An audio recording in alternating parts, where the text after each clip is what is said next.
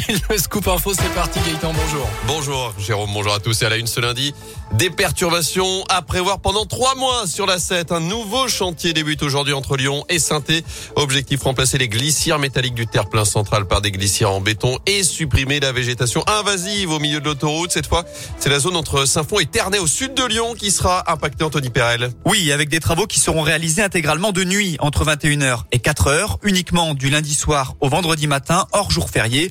Des voies seront neutralisées, la circulation pourra même être complètement interrompue par moment. Mais attention, il y aura aussi quelques perturbations en journée. Préparez-vous à lever le pied dès aujourd'hui et pendant trois semaines. La vitesse sera limitée à 90 km heure dans le secteur et à partir du 4 avril, il faudra même descendre à 70 km heure. La largeur des voies sera réduite et les poids lourds seront interdits de dépassement sur ce tronçon. La DIR Centre-Est qui réalise les travaux appelle d'ailleurs les automobilistes à redoubler de vigilance aux abords du chantier. Merci Anthony. Notez que ces travaux doivent se terminer à la mi-juin sur les routes également. Attention en Haute-Loire sur le réseau secondaire des risques de verglas notamment en altitude après cette nouvelle offensive hivernale ce week-end sur le département de la neige qui provoque la fermeture de deux départementales à la frontière avec l'Ardèche. Dans l'actu également, 19e jour de guerre en Ukraine, les bombardements russes ont touché hier une base militaire dans l'ouest du pays, près de la frontière polonaise, faisant 35 morts et 135 blessés.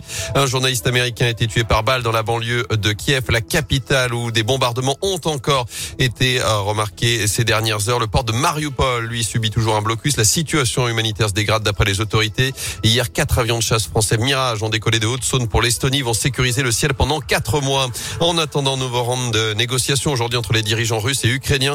Les deux camps ont noté des progrès significatifs ces derniers jours et espèrent pouvoir aboutir à de premiers accords. Près de chez nous, ce drame hier soir en Haute-Loire, un homme d'une cinquantaine d'années est décédé dans l'incendie de sa maison à Tens. Selon plusieurs médias, c'est un automobiliste qui a donné l'alerte en voyant de la fumée se dégager de l'habitation. Une enquête est ouverte. À partir d'aujourd'hui, on peut tomber le masque en entreprise, mais aussi dans les magasins ou encore dans les écoles où le protocole sanitaire redescend au niveau 1. Il reste obligatoire en revanche dans les transports, les hôpitaux, les EHPAD. Notez aussi que le passe vaccinal est suspendu à partir d'aujourd'hui jusqu'à nouvel ordre. Seul le pass sanitaire s'applique désormais dans les établissements de santé alors que les hospitalisations étaient en hausse. Hier, un peu moins de 21 000 patients au total. Le nombre de malades en soins critiques reste stable et près de 60 500 nouveaux cas de Covid ont été recensés ces dernières 24 heures en France. En foot, un exploit que personne n'avait réalisé encore cette saison. Les filles de la SS ont accroché un point face à l'Olympique lyonnais, le leader de la D1 féminine. Un but partout donc. C'était samedi après-midi à l'Étivalière. Les Vertes qui restent en queue du classement à 4 points du premier non relégable. Alors que les Verts, eux, ont accroché un point également à Lille vendredi soir. Des Stéphanois barragistes à l'issue de la 28e journée de Ligue 1. Puisque parmi les autres concurrents directs au maintien, Lorient a gagné à Clermont 3 a battu Nantes-Metz après un point face à Lens et Bordeaux s'est incliné face au PSG. Le prochain rendez-vous, ce sera dès vendredi. On en parlait ce matin face à 3 à partir de 21h à Geoffroy Guichard. Et puis l'exploit n'est pas passé loin pour la chorale de Rouen. Défaite de 6 points 86-80 hier sur le parquet de Monaco.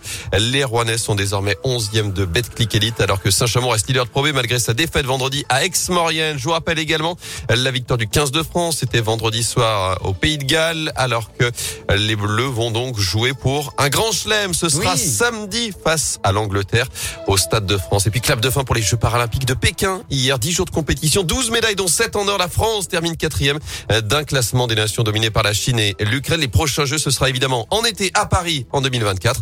Et pour l'hiver, rendez-vous en 2026 à Milan et Cortina d'Ampezzo en Italie.